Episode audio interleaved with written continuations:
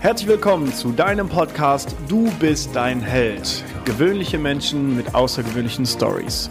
Mein Name ist Marcel Nihus und ich freue mich, dass wir zusammen an deinem selbstverantwortlichen Leben arbeiten können. Herzlich willkommen zu einer neuen Folge Du bist dein Held. Das Thema Selbstverantwortung steht im Vordergrund und heute habe ich einen Gast, auf den ich mich wirklich extrem freue. Wir kennen uns, ich glaube, seit knapp zehn Jahren. Wir werden gleich mal darüber sprechen und ist einer meiner ersten Dozenten gewesen, die mich ausgebildet haben im Bereich Fitness und Personal Training und ist mittlerweile so ein kleiner Mentor geworden. Weil ich finde es cool, was mein heutiger Gast heute so macht. Viele Lebensphilosophien gucke ich mir ab, auch wenn ich das, glaube ich, noch nie so gesagt habe. Mein heutiger Gast, ich fange mal oben an, ist High Performance Coach, Mentaltrainer und seit 1999, ich bin sehr ehrfürchtig, ich habe gedacht, mit meinen fünf Jahren Erfahrung bin ich schon ein alter Hase, seit 1999 Dozent in der Sport- und Gesundheitsbranche, Diplom-Sportwissenschaftler aus Köln, national und international unterwegs, Buchautor, was ich übrigens gar nicht wusste, da freue ich mich gleich drüber zu sprechen er war eine Zeit lang Unternehmer, hatte ein eigenes Gym-Konzept, das Thermo-Gym in Köln, da sprechen wir gleich mal drüber, ist aktuell selbstständig als Coach und Trainer. Die große Mission meines heutigen Gastes ist, die mentale Grenze bei Menschen zu verschieben. Das finde ich sehr geil ausgedrückt. Da gehen wir gleich rein. Und lustige Story vielleicht am Anfang. Du hast im Alter von acht Jahren deine erste, dir deine erste Bauchbank von der Firma Kettler, ich weiß gar nicht, ob es die überhaupt noch gibt, gewünscht und hast somit wahrscheinlich angefangen, dein Sixpack aufzutrainieren. Du bist im Jahr in der Regel drei Monate irgendwo auf der Welt unterwegs, wenn du nicht in Köln bist. Und ich habe es gerade schon gesagt, wir kennen uns seit vermutlich knapp zehn Jahren. Herzlich willkommen im Podcast Patrick Schoper. Ja, am besten Dank, lieber Marcel. Das, war ja, das waren mal lobende Worte unterwegs. Vielen Dank. Ich freue mich wirklich sehr, dass wir Zeit miteinander verbringen hier und wir kennen uns, glaube ich, wirklich seit 2010, 11, irgendwie so. Ich habe damals äh, bei einer, wir können es auch einfach sagen, beim IST, einer Akademie, einen großen Personal Trainer Schein gemacht über zwölf Monate und ich glaube, am 11.11.2000, es müsste zwölf gewesen sein, haben wir uns das erste Mal auf einem Seminar äh, kennengelernt in Duisburg. Jetzt fragst du dich, woher weiß ich das? Ich habe nämlich 2012 an der Sporo angefangen zu studieren und der erste 11.11., .11., den ich somit in Köln war, war ich gar nicht in Köln, weil ich in Duisburg bei dir auf einer Schulung war. Und da hast du gesagt, mein Jungen, du musst doch einmal nach Köln und so weiter. Und ich wusste gar nicht, wie groß der 11.11. .11. eigentlich in Köln ist. Deswegen glaube ich, dass der 11.11.2012 der Tag war, wo wir uns wirklich kennengelernt haben. Äh, spannend, aber unwichtig. Jetzt erstmal zu dir. Erzähl mal, was du so auf diesem Planeten machst. Ja, also erstmal ähm, lustige Story vorweg. Dankeschön für diese Story. Wusste ich gar nicht, dass es der 11.11. .11. war. Äh, spricht allerdings dann sehr für dich, dass du an diesem Tage dich weiterbildest, währenddessen die anderen hier in Köln steil gehen. Ja, super. Ist ja echt lustig. 11.11. .11. Okay. Ja. Okay, wer, äh, was war jetzt deine Frage, Marcel? Ich habe das schon wieder. Wir waren so im Kack. was ja, machst du auf der Welt? Was ist ja. deine große Mission und äh, was, wie sieht dein so. aus? Was mache ich auf der Welt? Ja, also noch offener konntest du die Frage nicht stellen, denke ich. ähm, ja, zuerst einmal denke ich, äh, was machen wir so auf der Welt? Was mache ich auf der Welt? Ich hoffe, ähm, ja, oder ich denke, dass wir, oder ich, ich spreche jetzt mal für mich, dass wir erstmal auf der Welt sind, erstmal um das Leben zu leben. Ja, und damit meine ich nicht einfach nur auf den Tod zu warten, sondern es wirklich auch in den, äh, nach den besten Möglichkeiten zu genießen. Ja, und vor allem auch zu erkunden. Also für mich ist immer so ein ganz wichtiger Faktor die Neugier. Mhm. Also die Neugier, die einen antreibt, um zwar zum Beispiel sich weiterzuentwickeln. Ja, ähm, ja, auch mal an die Grenzen zu gehen, wie du schon an der Anmoderation gesagt hast. Ne? Wir werden geboren, irgendwann äh, leben unser Lebensweg, kriegen von überall den Input und irgendwann haben wir so ein Bild von uns, wahrscheinlich auch geprägt von vielen äh, externen Faktoren und denken dann hier bis hierhin und nicht weiter. Mhm. Ja, ähm, und ich glaube, äh, wir sind auch auf der Welt, um einfach mal zu schauen, was wirklich in uns steckt. Einfach mal auszuprobieren. Ja, viele machen das meiner Meinung nach gar nicht so richtig. Ja, die lassen sich da sehr schnell in bestimmte Bahnen zwängen und leben dann so ein Leben nach, na, weiß ich nicht, nach so einem gewissen Drehbuch bis hierhin und nicht weiter. Mhm. Ja. Also wenn du mich fragst, ich denke, äh, die kurze Zeit, die wir hier haben, äh, von der wir nicht wissen, wie viel wir haben, ja, das ist auch so ein Punkt.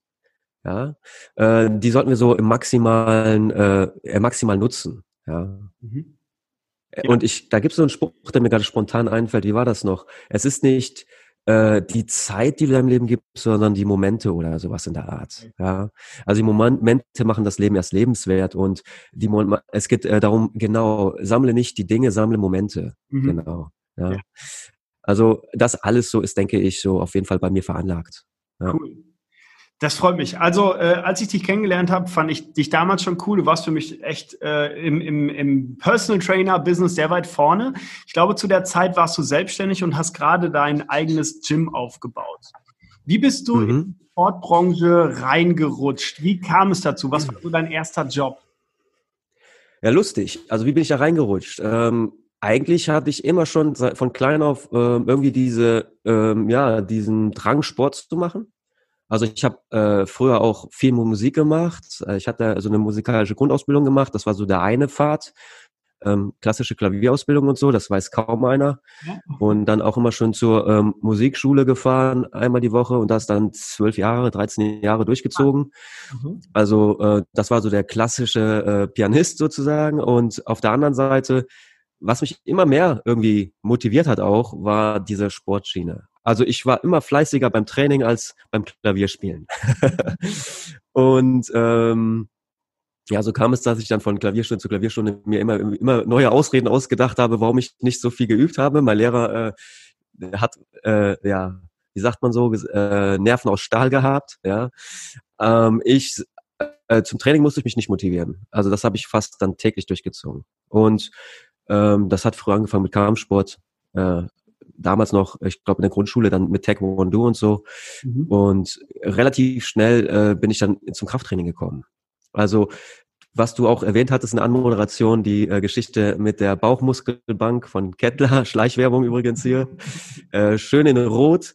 Äh, das habe ich auch erst viele, viele Jahre später nochmal äh, zu Weihnachten bei meinen Eltern gesehen, als wir so die alten Videotapes mal rausgekramt haben. Ihr kennt das wahrscheinlich, ne? diese VHS-Dinger und so. Und dann lassen wir die mal laufen. Dann sehe ich dann so das Jahr. Ich sehe dann so mich als kleinen Jungen und dann sehe ich unterm Weihnachtsbaum so äh, mit so einer Decke einfach nur verpackt. Da lag eine Decke drüber, runtergezogen und dann eine Bauchmuskelbank. Da habe ich mich kaputt gelacht, wie ich mir in dem Alter sowas wünschen konnte. Ja. ja. Ähm, laut meiner Mutter habe ich immer gesagt, es gab ja diese, diesen, diesen Film Die drei Musketiere mhm. und als ich noch ganz klein war, habe ich das immer als die drei Muskeltiere verstanden. und ich habe dann immer gleich, ich will auch ein Muskeltier werden. ja, und dann, ne, man kennt ja Arnold, Bruce Lee und so, das waren so meine, ja, ja, so meine großen Vorbilder, genau. Ja. Muhammad Ali natürlich auch. Und ähm, ja, da habe ich ähm, angefangen mit dem Training und irgendwann im Studio, wir durften damals schon mit, ich glaube, das war mit 15, 16 haben wir so, oder mit 16, lass mal 16 gewesen sein, haben uns so langsam das Studio getraut. Bei uns in Leverkusen in so einem ganz kleinen Gym. Mhm. Ähm, ja, also da hat eigentlich nur die Türsteher-Szene aus Leverkusen und Köln trainiert und ich glaube, äh, es waren echt überschaubar viele Leute. Also muss man sich wirklich so vorstellen.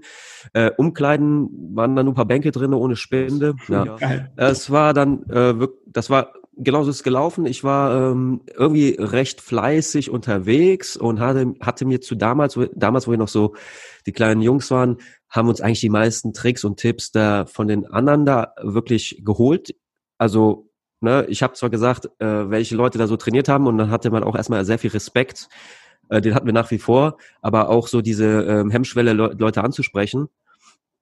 Aber irgendwann sind die dann äh, wirklich aufgetaut, die haben gesehen, die Jungs nehmen es ernst, wir waren fleißig da, wir haben auch, mh, hm, ich sage ich mal, einigermaßen gut aufgebaut und irgendwann äh, hatten wir auch so, sage ich mal, ja, waren die so frei und so nett, dass sie uns auch hier und da mal unterstützt haben beim Training. Die haben ja. uns dann die und die Tipps gegeben, die haben ja alle schon 10, 15, 20 Jahre Erfahrung gehabt, die Jungs. Und dann haben die uns einfach gesagt, wie es geht. Ja, und so, so haben wir uns da weiterentwickelt. Währenddessen hatte ich mir dann jede Men's Health, die ich in die Hände kriegen konnte, gelesen, jede Flex, die ich, also zu Hause hatte ich echt eine, so eine kleine Magazinbücherei, ne? Flex, ich weiß gar nicht ob du die noch kennst, so eine ganz alte ah. Bodybuilder-Zeitung, die, die gibt's äh, heutzutage gar nicht mehr. Ja. Äh, Sportrevue, also aus diesen ganzen Zeitungen habe ich erstmal angefangen und irgendwann ging es dann, ähm, ja, irgendwann habe ich gemerkt, wow, äh, manche von diesen Zeitungen, ich nenne jetzt mal keinen Namen, aber die schreiben ja irgendwie immer das Gleiche, ein Jahr lang und dann im nächsten Jahr, wenn der Sommer kommt, ist immer wieder Sixpack dran, immer wieder, wie bin ich noch besser, ne, wie bin ich noch besser, äh, weiß ich nicht, ne, du kennst die, die ganzen, äh, genau, die ganzen Überschriften und äh, ja, und dann habe ich meine B-Lizenz gemacht und währenddessen, beziehungsweise weil er mich darauf angesprochen hatte, ob ich da nicht Lust drauf hätte, da, dann hat er mich dazu gebracht, quasi B-Lizenz zu machen. Ja, und ähm, habe dann da die ersten Erfahrungen gesammelt. Mega. Ja. Wann war das? Äh, ordne uns mal kurz zeitlich ein. Wann hast du deine B-Lizenz gemacht? Ja, das müsste so dir, das müsste so 98, 99 gewesen sein. Ja. Krass. Da habe ich so in den Fitness, da bin ich in einen Fitnessmarkt so eingestiegen. Mhm. Ähm, das mit dem Dozentenleben und so weiter, das kam erst einige Jahre später, nach okay. während meines Sportstudiums. Das kam später erst. Ne? Das mit dem Fitnesstraining und das ging dann nachher auch so weit, dass ich äh, das nicht mehr im Leverkusen gemacht habe, sondern nachher in Köln mhm. ähm, über die Sporthochschule. Äh, da hatte ich auch einen sehr, sehr guten Dozenten beziehungsweise Professor. Äh, der hat mich dann in Köln vermittelt in einem Fitnessstudio. Mhm. Und dort habe ich dann als Trainer weitergearbeitet in Köln und dann als Kursleiter irgendwann und irgendwann äh, habe ich gemerkt, dass dieses Training auf der Fläche mit so einer B-Lizenz, es macht sehr, sehr, sehr viel Spaß. Mhm. Auf der anderen Seite ist das halt äh, schon ein Knochenjob gewesen und eine Art von Fließbandarbeit. Ne? Mhm. Ne? Jemand, also äh, hast du, ich weiß nicht, ob du das selber auch schon mal so erlebt hast, so, dass man da wirklich morgens bis abends immer den nächsten und nächsten und nächsten Trainingsplan schreibt ja. und du gibst Gas, Gas, Gas, gibst immer 100 Prozent, willst, dass die Menschen sich auch was für sich tun und bist Feuer und Flamme und siehst diese Menschen dann einfach nicht mehr. Die mhm. kommen nicht zum nächsten Training. Die, die kommen alle im, zum ersten, zweiten, dritten Januar kommen sie. Du gibst 100 Prozent und dann siehst du die aber zwei, drei, vier, fünf, sechs Wochen später sowieso nicht mehr. Die Dropout-Quote sozusagen ist einfach enorm hoch. Ja.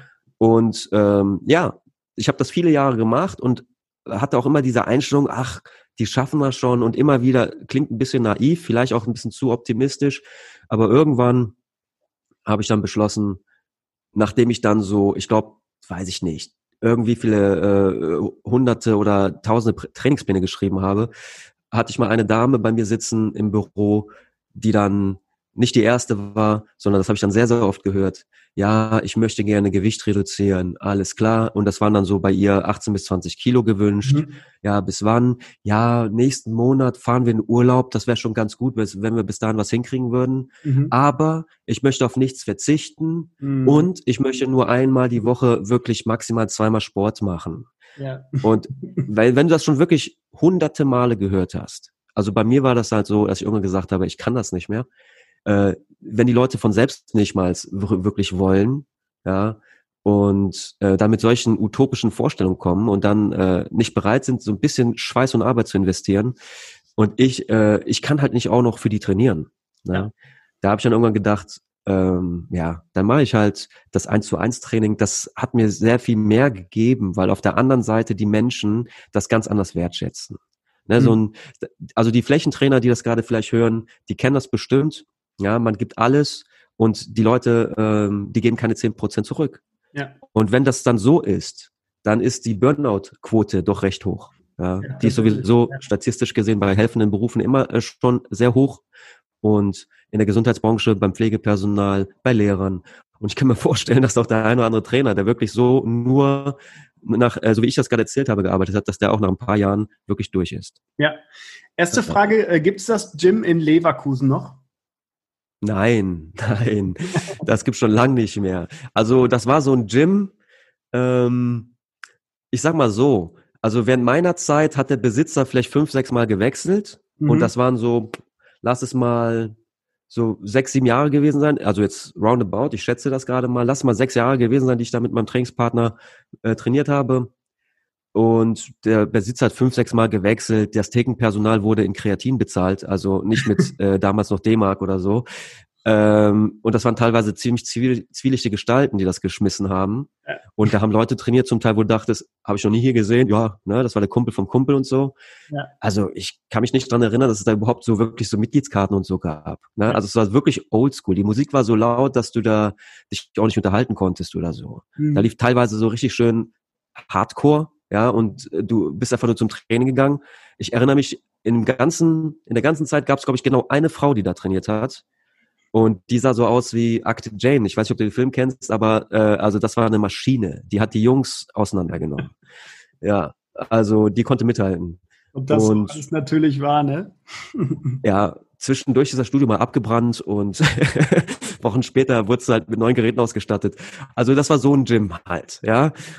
Äh, die Spritzen lagen in der, in der Mülltonne da äh, in den Umkleiden. Nachher gab's auch Spinde. Also ja, unten so ein kleiner äh, Boxverein, ja, und das waren halt nur die Türsteher, die sich da äh, gegenseitig trainiert haben. Da habe ich auch mal reingeschaut, das war auch ganz lustig. Ja, ja, cool. Also eine super coole Atmosphäre, aber den Laden gibt's leider schon längst nicht mehr. Ja. ja. Aber das ist halt schön, solche Erfahrungen zu machen, oder so? Also so Fitness at its best, so typisch 80er, 90er Jahre vielleicht, wenn überhaupt äh, ja. wo du dann einfach so das, das roughe Training kennengelernt hast. Ich finde es ziemlich cool, weil äh, du weißt es vielleicht, unsere Maschinen laufen voll elektronisch und hier kommen manche rein, die haben noch nie ein Gerät gesehen. Und das finde ich mhm. mehr oder weniger so schade, weil diese alten Geräte, die dann laut sind und Handelplatten, die klappern und so, das ist halt so Training, wie es eigentlich mal war. Und das finde ich vielleicht ein bisschen nostalgisch, aber äh, ganz cool, einfach das mal erfahren zu haben. Äh, ich kann es dir echt, äh, ich kann es jedem empfehlen, der wirklich intensiv so auch in diesem Bereich äh, mal was erleben möchte, solche Buden mal aufzusuchen, wenn es die noch gibt. Ähm, da, also ich habe, ich bin echt happy, weil ich meine, ich habe da sehr, sehr viel gelernt als äh, wirklich noch junger Kerl. Ja, also natürlich waren da immer auch so paar Sachen dabei, wo ich gesehen habe, okay, das geht in die falsche Richtung, das ist logisch. Ähm, aber gut, ähm, jeder Mensch hat, kann seine eigene Entscheidung treffen. Mein Trainingspartner und ich, wir sind da äh, sehr gut durchgekommen. Ähm, kann ich echt nur empfehlen. Hat richtig Spaß gemacht. Und es war wirklich so, dass du da unten, du durfst in den Keller, da gab es noch so einen kleinen Trainingskeller, da konntest du halt unten rein, aber wenn du da nicht als äh, junger Kerl mindestens 100 Kilo Bankdrücken gemacht hast, äh, dann durftest du da gar nicht richtig, äh, hast du gar nicht äh, so das Anrecht quasi erarbeitet, da unten zu äh, mitzutrainieren. Und wir mit so 16, 17 oder wie alt wir da waren, 18, ich erinnere mich noch, wie ich mit 40 Kilo oben da ein bisschen Bankdrücken gemacht mhm. habe und das war schon schwer für mich. Ja. Ich, und dann irgendwann äh, unten die 100 Kilo weggedrückt. Das war für mich echt voll cool und irgendwann war es voll normal. Und Jahre später, als ich an der Sporthochschule studiert habe, habe ich dann in Gyms in Köln trainiert, wo die Leute sich halt, äh, wie soll ich sagen, die haben sich mehr Sorgen um ihren Style gemacht, ob die mhm. Sorgen zum Stirnband passen, als um das, was sie drücken oder ziehen. Ja. Und auf einmal waren da 80 Kilo viel im Gym, wo ich dachte, wow, ähm, 80 Kilo Bankdrücken ist hier viel und mehr durftest du auch nicht wirklich, weil dann wurdest du schon komisch angeguckt. Ja. Ähm, also ich muss schon sagen, dass äh, das ist wirklich dein Umfeld bestimmt natürlich auch äh, dich selbst. Ne? Das, also du merkst halt wirklich, wenn um dich herum alle so und so viele ähm, Kilos ziehen oder drücken oder was auch immer machen, ja, dann orientierst du dich an dem. Und dann habe ich wirklich gemerkt, wie ich hier in Köln verweichlicht wurde, so oder verweichlicht bin, als ich dann mhm. gemerkt habe, irgendwann, wow, ich, ich, ich bin jetzt hier wieder bei 100 Kilo, da war ich früher äh, fünf Jahre vorher schon und das war easy. Und jetzt sieht das ganz anders aus. Wie kommt das nur? Ja. ja also ähm, dahingehend hast du absolut recht. Also wer Lust auf so eine Erfahrung hat, ne, diese Pumperbuden, die, die, die sind natürlich jetzt ja. leider in dieser Marktsituation nicht mehr so häufig vorhanden. Ja. ja. ja. Aber ich finde es cool, dass du halt aus der Praxis gekommen bist. Also äh, ich habe genauso ja. angefangen. Ich habe äh, mit 16 angefangen zu trainieren und dann habe ich mir Trainingspläne schreiben lassen, dreimal 15 Brustpresse und dreimal 15 Latzug und wie das so ging und habe halt ja, so ja. angefangen zu trainieren und immer mehr mich da reinzufuchsen. Ich habe auch unendlich viele Flex gehabt und, und auch Man's Help und so. Super dann cool. auch Trainingspläne von damals Ronnie Coleman, äh, Jay Cutler mhm. und wie auch immer sie alle hießen, habe ich dann einfach nachtrainiert. Ich hatte keine Ahnung, genau. habe einfach mal ausprobiert und habe dann sechsmal die Woche trainiert und merkte, ich bin nur noch müde, aber irgendwie war das cool, weil ich habe halt sechsmal die Woche trainiert und ohne Ende gefuttert. Hm, weil ich glaube, ja. das sind halt auch Erfahrungen, die wir jetzt an andere weitergeben können aus der Praxis mhm. wirklich. Also das lernst du in keinem mhm. Buch, was du, wenn du mal wirklich äh, fünf, sechs Jahre am Stück intensiv trainiert hast, das lernst du in keinem Buch. Und das finde ich ist so ein, so ein Riesen-Learning fürs Leben. Also mach erstmal Sachen, bevor du zu irgendwem gehst, der das aus Büchern gelernt hat. So, also mhm. äh, finde ich Finde ich sehr wertvoll.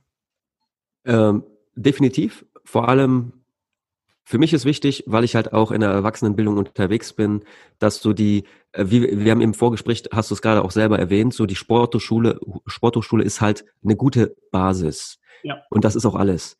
Also ähm, ne, auch wenn es äh, hier äh, als Diplom, also ich als Diplom-Sportwissenschaftler oder jetzt die Bachelor und die Master, die kriegen eine super gute Ausbildung mit sehr, sehr gutem Lehrpersonal und also ist echt schon die Elite unterwegs dort. Ne? Man kann viel lernen von international anerkannten Wissenschaftlern.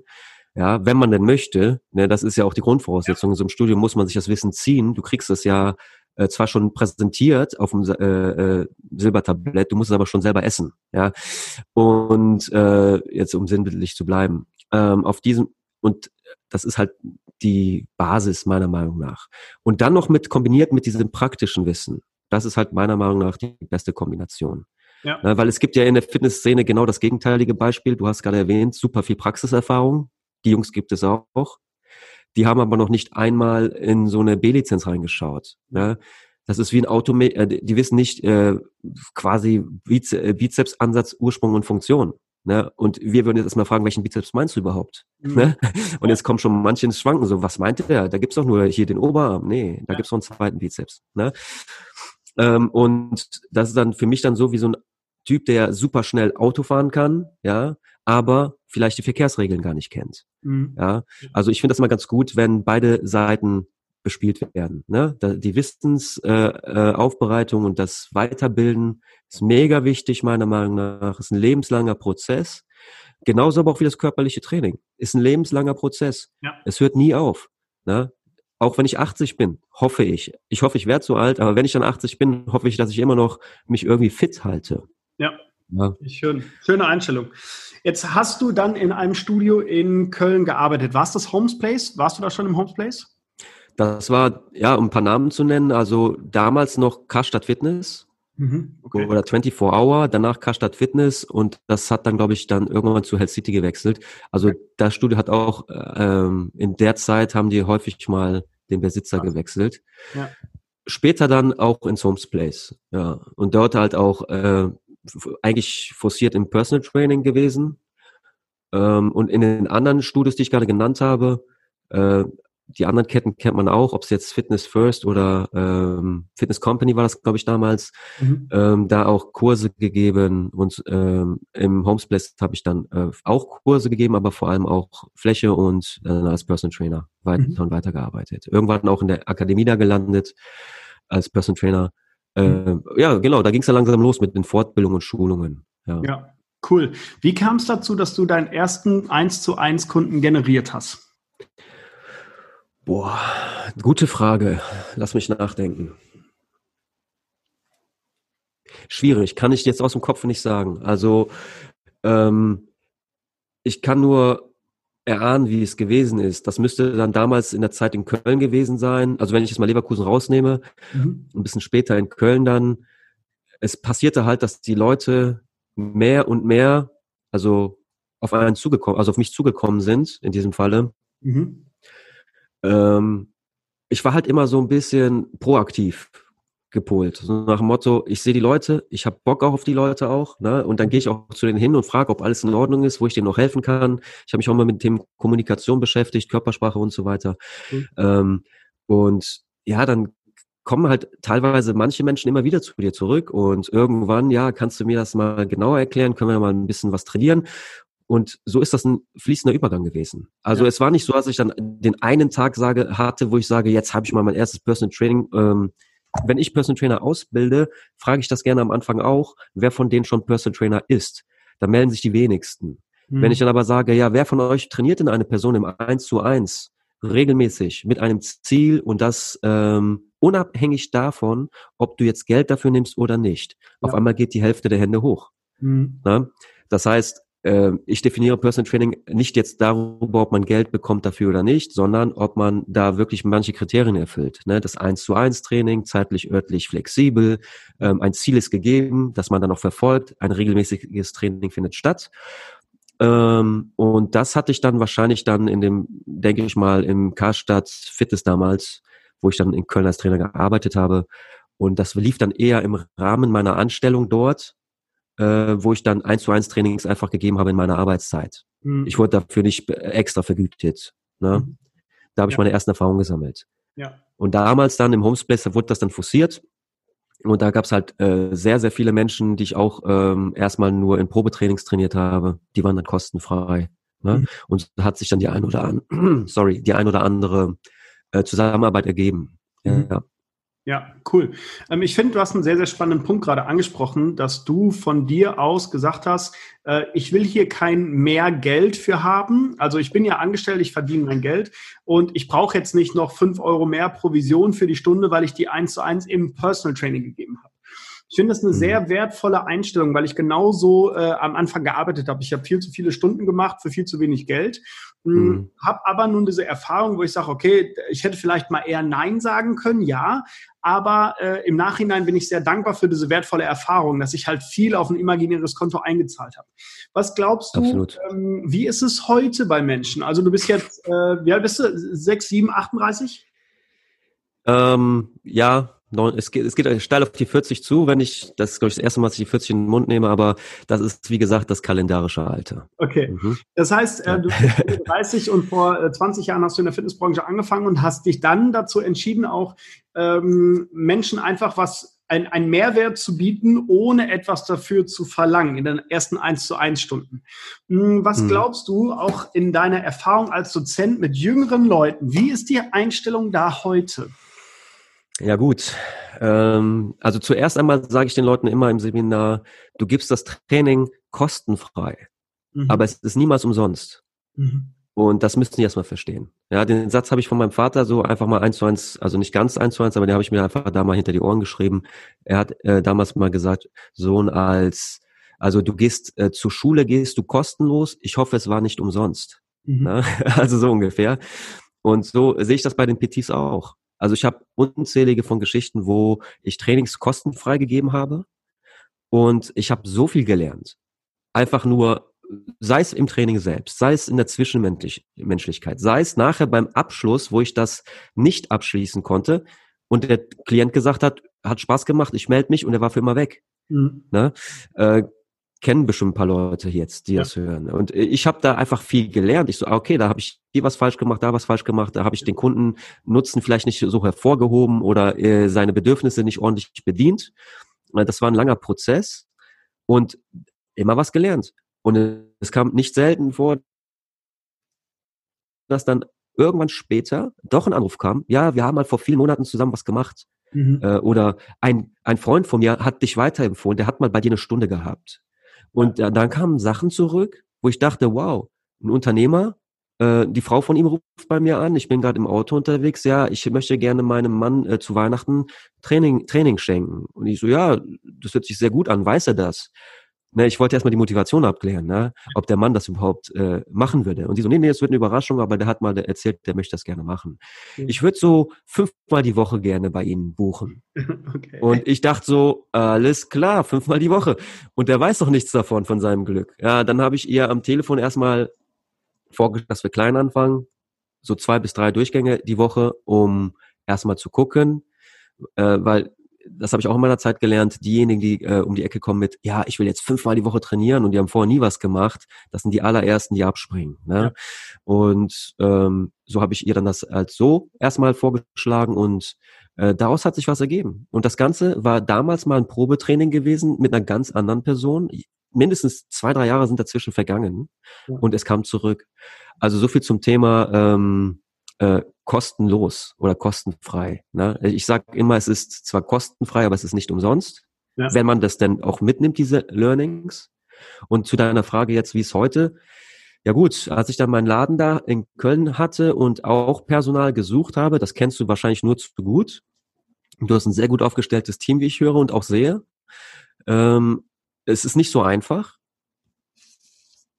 Also für mich ist quasi ähm, ja, die Mitarbeiter sind das Fundament eines jeden Unternehmens. Das sagt ja eigentlich jeder. Ne? Nur die wenigsten ähm, wirklich Chefs, die leben das dann auch. Also mhm. in der Fitnessszene habe ich ganz andere Sachen kennengelernt. Da wurden die Mitarbeiter eigentlich nicht äh, als Fundament, äh, sage ich mal, behandelt. Ja, die wurden eigentlich dann einfach nur verschleißt, ne? Oder verschlissen, sagt man, glaube ich. Und jetzt hatte ich dann auch dann die Situation, dass ich dann Mitarbeiter gebraucht habe. Und ich habe mich dann auch an so äh, ja meine Wurzeln da orientiert, so Sporthochschule und Co. Und dann hatte ich irgendwann das Gefühl, wow, hier kommen Leute rein, die haben noch nicht einen Tag in ihrem Leben gearbeitet und die wollen 50 Euro die Stunde. Wo leben die? Hm. Ne? Also, oder mehr. Und ich dachte so, Moment, wenn du 50 willst, was soll ich denn vom Klienten nehmen? Und äh, ähm, die Miete hier im Laden, äh, die muss auch noch bezahlt werden. Und wir hatten eigentlich diese ganzen, also ich will jetzt nicht über Summen sprechen, aber es waren wirklich, also wirklich hohe Summen. Wir hatten das alles hier investiert mhm. damit du jetzt hier hinkommen kannst und äh, hier deine 50 Euro nehmen kannst. Ne? Wir hatten äh, wirklich dieses Risiko eigentlich. Wer ist dieses Risiko eingegangen? Ne? Und ja, solche Erfahrungen habe ich leider auch oft gemacht, gerade so am Anfang beim Unternehmensaufbau, dass da die Leute kamen, ja, nee, also unter 50 Euro mache ich hier gar nichts. Und ich habe mir nur gedacht, okay, alles klar. Äh, so kann ich leider nicht arbeiten.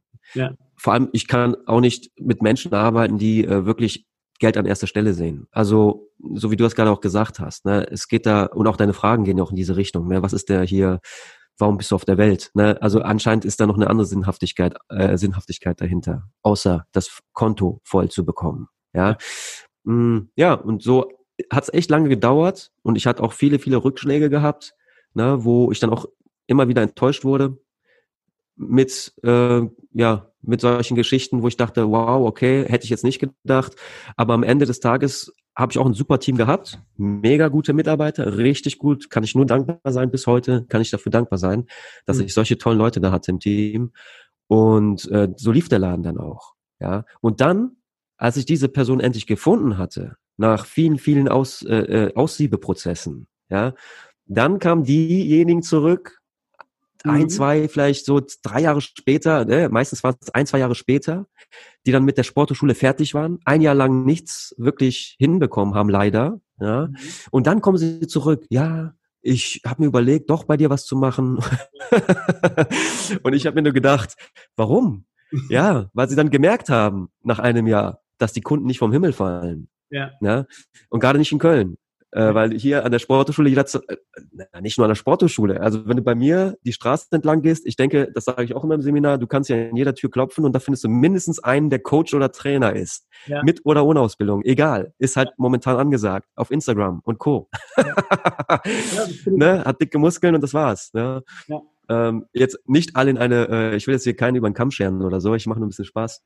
Aber das kommt ja natürlich auch vor. Ja, und diese Leute kamen dann zurück die konnte ich dann leider nicht mehr ins Team reinnehmen, weil erstens hatten wir super Leute und zweitens ähm, weiß ja, wie das endet. Ja, ja. die sind relativ schnell wieder ähm, weg, wenn die nicht, ähm, ja, wenn der Geldhahn ähm, nicht weiter und weiter aufgedreht wird. Also es ist meiner Meinung nach die falsche Motivation gewesen. Ja. Ähm, so sehe ich das heute. Aber ich weiß nicht, woran es liegt. Vielleicht war es damals genauso. Vielleicht war es vor 20 Jahren genauso, dass da äh, Trainer um die Ecke kamen und einfach Honorare gefordert haben, wo der Chef erstmal geschluckt hat. Ja, das kann ich mir auch vorstellen. Ich kann mir aber auch vorstellen, dass, hm, ja, vielleicht liegt es auch daran, dass wir heute mit Social Media äh, nur noch die super positiven Seiten sehen. Kann ich mir auch vorstellen. Ja. ja und diese super, also, also sehr, sehr, ähm, wie soll ich das sagen? Also sehr, sehr gefiltert, das Ganze. Mhm. Alles, was nicht so toll ist, wird halt nicht gezeigt. Und das, was äh, super toll ist, wird auch noch übertrieben dargestellt. Ja. Und auf einmal denkt jeder 16, 17, 18-jährige Junge, dass er in zwei Jahren Millionär sein muss. Ja. Weil das ja jeder Zweite auf Instagram ist. So geht Erfolg doch, oder? Ja? Ist das nicht so? Zwei Jahre einfach nur ein bisschen hasseln und dann bist du Millionär, oder? Hashtag Hasseln, auf jeden Fall, 24-7, ja. War übrigens immer auch so meine Maxime, Vollgas, Vollgas, Vollgas, bis zum geht nicht mehr. Ähm, wie du ja schon gesagt hast, so ein äh, Unternehmen muss erstmal aufgebaut werden. Ja. Dann hast du da na, ich habe nachher dann meine Stunden nicht mehr gezählt, die mhm. ich da gearbeitet habe. Ich habe eigentlich nur noch die Stunden gezählt, die ich geschlafen habe. Und das war teilweise waren das vier Stunden, viereinhalb, so manchmal drei, manchmal fünf. Ja. Und das über Monate. Ja. ja. Und dann, ja, ne, dann ab in den Club. Und wenn der Club dann lief einigermaßen, dann noch ab ins Seminar. Und wenn der noch lief, wenn das Seminar dann vorbei war, dann wieder ab in den Club. Ja. Und äh, manchmal äh, bist du aus dem Club ins Seminar oder umgekehrt. Mhm. Und am nächsten Tag bist du im Seminar und vom Club stehen die Leute, weil der Trainer auf einmal krank ist. ja, Solche Geschichten, ne? Das ja. zerrt an, das zerrt an einem, ne? Und äh, habe ich alles dann auch mal durchlebt. Und ich erinnere mich noch an einen von deinen Kommentaren, hast du mir mal irgendwie zukommen lassen, ähm, wann machst du eigentlich mal Pause? So, und da habe ich mir nur gedacht, ja, ja, der Marcel hat's verstanden. Ne? Mhm. Äh, es gehört auch dazu, ein bisschen runterzufahren. Ja? Ähm, habe ich dann auch zwischenzeitlich mal gemacht und sehr gut eingependelt mittlerweile. Ne? Diese drei Monate Auszeit im Jahr, die genieße ich dann auch. Ja. Die hätte ich mir nie genommen, wenn ich damals nicht so am Limit gewesen wäre. Ja. Also kurz vor äh, wirklich bekloppt werden. Ja, ja. glaube ich. Als ich dich kennengelernt habe, äh, als ich da bei dir in diesem Seminar war, da hast du uns mal so einen typischen Tag eines Personal Trainers in Anführungsstrichen gezeigt. Ich weiß es noch, du warst am Flipchart und hast mal so einen Beispieltag aufgemalt. Und da war es dann so, dass du, ähm, das war gerade im Aufbau deines Clubs. Äh, das heißt, du warst selbstständig, aber noch nicht, ähm, noch nicht der Unternehmer des Clubs. Und da war es so, du hast äh, morgens dann um sieben zum Beispiel deinen ersten Kurs gegeben, meistens dann zwei oder drei hintereinander, dann war es mal so zehn oder elf. Dann hast du äh, ein Personal Training gegeben, mittags vielleicht kurz was gegessen, nächstes Personal Training, dann in irgendein Unternehmen, hast dann äh, eine bewegte Mittagspause gemacht oder irgendwie so. Und dein Tag endete in der Regel so um 21 Uhr am Rechner, wo du dann aber noch eine Homepage aufgebaut hast und sowas halt alles. Ich äh, habe selber diese Phase durchgemacht. 80, 90 Stunden war da gar nichts. Die Frage ist jetzt an die, die ähm, vielleicht das Thema Erfolg, ich mache es mal in Anführungsstrichen, so definieren, dass sie äh, viel Geld verdienen durch vieles Arbeiten. Was hast du mhm. da in dieser Phase, wo du wirklich extrem viel von morgens bis abends oder manchmal nachts durchgearbeitet hast, was hast du da für dich so mitgenommen? Was hast du da für dich gelernt? Also erstmal habe ich gelernt, dass ich echt mehr kann, als man denkt. Also auch ähm, körperlich. Mhm. Diese Zeit, die ich da beschrieben habe, zum Teil, ich hätte nicht gedacht, dass ich mit so wenig Schlaf klarkomme über so eine lange Zeit. Ich sage nicht, dass es gesund ist. Äh, in dem in diesem Zeitraum war es allerdings notwendig. Ähm, ist ähnlich wie beim Training. Manchmal äh, schafft man Sachen beim Training, wo man erstmal vielleicht so gedacht hätte, das kriege ich heute nicht hin und auf einmal ziehst du dann doch fünf oder zehn Kilo mehr ja. und äh, freust dir einen Ast ab. Ja, also das habe ich ja auch, glaube ich, oder du hast es in der Anmoderation auch so erwähnt, dass mit dem Grenzen gehen und an Grenzen gehen und die auch verschieben. Mhm. Also das kannst du mental genauso wie körperlich. Und ähm, also das habe ich auf jeden Fall schon mal gelernt, ne, dass da mehr drinne ist, als manchmal, manchmal, als man manchmal denkt. Ja. Wobei ähm, dahinter stand ja auch ziemlich viel. Ne? Also eine große Vision, ein Team, und äh, die ganzen Leute, die wir da betreuen. Du hast ja zu jedem eine emotionale Bindung aufgebaut und da willst keinen enttäuschen. Also da habe ich äh, auch gemerkt, okay, das kann einen wirklich antreiben. Auf der anderen Seite, ähm, heute rückblickend habe ich da auch rausgenommen, äh, dass viel Arbeiten nicht unbedingt mit äh, Erfolg korreliert. Mhm. Also man muss nicht unbedingt äh, unbedingt viel arbeiten, um viel Erfolg zu haben. Mhm. Also ist eigentlich nicht der Fall. Und das äh, krasseste Beispiel zu nennen, äh, ich würde jetzt nicht sagen, dass ich Fan von Jeff Bezos bin, aber ich habe mich ein bisschen mit dem beschäftigt. Und wenn ich dann so in Interviews höre, wann der anfängt, der reichste Mann der Welt, ja, mhm. der einfach einen Multimilliardenkonzern auf die Beine gestellt hat, ja, und zwar aus einem Büro, äh, das, wenn man sich mal die alten Bilder anschaut, da denkt man so, okay, das ist irgendeine Besenkammer, ja. ja. Und da hat er angefangen. Und wenn du, äh, weißt du, wann der morgens seinen Tag beginnt? Nee. Also der muss ja viel zu tun haben. Oder so irgendwie, aber wenn du so fragst, wahrscheinlich. Ich hätte auch gedacht. Also, also ich hätte gedacht, so 5 Uhr ist er schon unterwegs. Äh, mhm. Der fängt um 10 Uhr an. Was? Also so hat er es selber mal dargestellt, ja. Und äh, die wichtigsten Termine macht er direkt am Anfang und äh, er hört seinen Tag auf, irgendwann gegen 16 Uhr. Ja, und äh, wenn es dann irgendwelche Entscheidungen zu treffen gibt, die, die er als sehr, sehr wichtig und entscheidend äh, ansieht, dann verschiebt er die auf morgen um 10, weil er um 16 Uhr sowas nicht mehr machen möchte, ne? Am Abend oder Nachmittag. Äh, und natürlich ist das jetzt ein krasses Beispiel, aber damit will ich nur sagen, dass man anscheinend, und er hat auch sehr, sehr viel Lebenszeit da reingesteckt. Der hat genauso wie wir wahrscheinlich die 70, 80 Stunden, vielleicht 90 Stunden Wochen gemacht. Ja, ja. kann ich mir sehr gut vorstellen. Der hat das bei der einen oder anderen Stellschraube vielleicht ein bisschen schlauer angestellt als ich jetzt in diesem Sinne, ne? aber äh, hat es durchgezogen und am Ende des Tages äh, sieht das jetzt anders aus mit sein, seiner Arbeitszeit und mit dem, was er rausholt. Also gelernt habe ich auf jeden Fall auch, dass man nicht unbedingt jeden Tag 16 Stunden kloppen muss. Ja. ja. Also das muss man differenzieren. Es gibt Zeiten, da finde ich das essentiell wichtig. Mhm. Äh, da muss es einfach so sein. Aber es gibt wahrscheinlich noch mehr Zeiten, wo du effizienter sein kannst. Ja. ja. Äh, Was ich noch gelernt habe in der mhm. Zeit, sorry, ähm, ist, dass man nicht für Geld arbeiten sollte, sondern äh, Geld sollte für einen arbeiten. Das ist ein großer Unterschied. Da habe ja. ich sehr spät gelernt, dass ähm, ja der Sinn des Geldes ist, sich selbst zu vermehren, indem man es ordentlich arbeiten gehen lässt, ja, und nicht ja. dem Geld hinterherläuft, indem man jetzt noch mehr Arbeit, äh, Stunden kloppt. Ja. Also ich denke, es gibt bessere Wege. Jetzt gibt es ja so einen Spruch, Diamanten werden unter Druck gemacht. Glaubst du, dass du jetzt Jupp. mental an diesem Punkt wärst, wenn du diese 80, 90 Stunden Wochen nicht gehabt hättest? Gar, nee, also ich, da, da, da gehe ich mit, mit diesem Spruch, definitiv. Ich sehe das wie im Training. Wenn du deinen Muskel nicht einem bestimmten trainingswirksamen Reiz aussetzt, so sagen wir das ja, ne? Ja. In, in, der, in der Trainerlizenz hört man das ja so. Äh, also wenn du keinen Reiz setzt, der den Muskel nicht fordert, dann wächst da auch nichts. Ich sage auch immer gerne use it or lose it. Oder auf Deutsch, wer rastet, der rostet. Ne? Nur die Teilnehmer hören bei Englisch immer use it or lose it, finden die halt cooler. Deswegen sage ich use it or lose it. Äh, seit Jahren mein Prinzip. Und das gilt nicht nur für den Körper, das gilt auch definitiv für deine kognitiven Fähigkeiten, also alles, was im Kopf ist, alles, was mit dem Gehirn zu tun hat. Ja. Und ähm, da habe ich echt viel, viel rausgezogen aus der Zeit. Mhm. Auch Stressmanagement. Also wenn du einen Laden aufmachst, ich weiß noch, dass als ich den aufgemacht habe, die ersten paar Tage hatten wir schon direkt eine Anzeige äh, wegen irgendwas im Hause, total ähm, ich sag mal, ja, überhaupt nicht gerechtfertigt, aber irgendjemand wollte uns mal auf Deutsch gesagt ans Bein pissen. Dann mhm. kam da jemand vorbei, der hat das Gesundheitsamt vorbeigeschickt, weil wir auf einmal auch in unserer Gesundheitsbar natürlich auch Kaffee und äh, Smoothies und alles ver vertrieben haben. Mhm. Und dann hat sich das eine oder andere Kaffee sich natürlich auch ein bisschen bedroht gefühlt auf einmal. Sind wir da? Mhm. Und dann merkst du auf einmal, wie die Geschäftswelt läuft. Das war nichts Persönliches. Da kam einfach der, äh, da hat sich einfach einer Sorgen gemacht und dann schickte uns das Gesundheitsamt auf den Hals. Ne? Und ich, ich natürlich erstmal nie gewusst, wie das hier so läuft. Aber der Mann, der die Bar betrieben hat, hatte halt ich, ich weiß gar nicht, ich glaube, der war schon 50 Jahre lang in der Gastronomie unterwegs. Das war ein Urgestein in der Gastronomie. Der hat das ganz locker abge, äh, abgehandelt mit den Leuten. Ne? Und es war auch alles top. Ich meine, bei uns war alles neu, alles war super. Nach jeder Vor äh, Vorschrift haben wir uns ge äh, gehalten.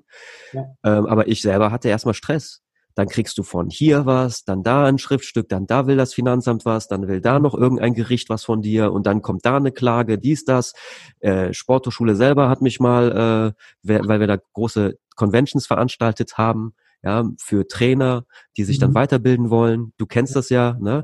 Und da kam dann äh, mal ein Anruf vom Anwalt von der Sporthochschule. Wir hätten ja mit der Sporthochschule geworben. Und was war? Auf dem Flyer stand, ja, ähm, die Adresse der Veranstaltung. Das war nun mal das Hockey-Judo-Zentrum an der Sporthochschule. Also haben wir auf dem Flyer geschrieben, an der Sporthochschule Köln.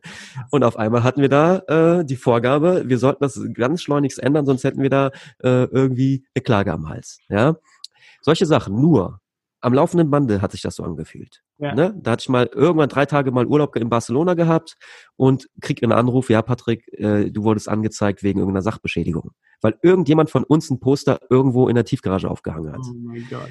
Solche Geschichten halt. Ne? Und das immer wieder und immer wieder. Und am Anfang hatte ich echt immer Sorge gehabt und ein bisschen Puls und dachte mir, meine Güte, geht das alles äh, äh, klar und so weiter. Ja. Der Umbau an sich, ne, das, du bist ja gerade raus aus der Phase, aber der Umbau an sich, das war ja Kopfschmerzen ohne Ende.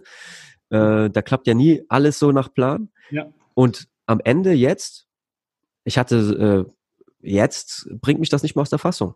Ja. Also wenn ich da mal irgendwas äh, an, ist ja jetzt alles, jetzt nicht, ist ja alles eingependelt, aber es gab eine Zeit, da habe ich dann Schriftstücke bekommen, wo ich gedacht habe, na gut, ist jetzt so. Ne? Nimmst du an, guckst mal, was drinne ist. Ah ja, gut, lässt sich alles lösen. Ja. Also es ist wirklich so, die Einstellung, ähm, die habe ich dann mit den, mit den Jahren wirklich dahingehend, glaube ich, bekommen. Ähm, alles, was lösbar ist, ja, ist doch, ist doch in Ordnung. Ja? Kann ich es lösen, dann ist gut. Kann ich es nicht lösen? Da gibt es diesen einen indischen Guru, kannst du es lösen? Ja, dann mach dir doch keine Sorgen. Why worries? Ja. Kannst du es nicht lösen? Nein? Ja, also, weißt Bescheid. Why worries? ist so ein bisschen, ist ein bisschen äh, too much für mich. Also, solange man gesund ist, ja, der Rest, der lässt sich doch lösen.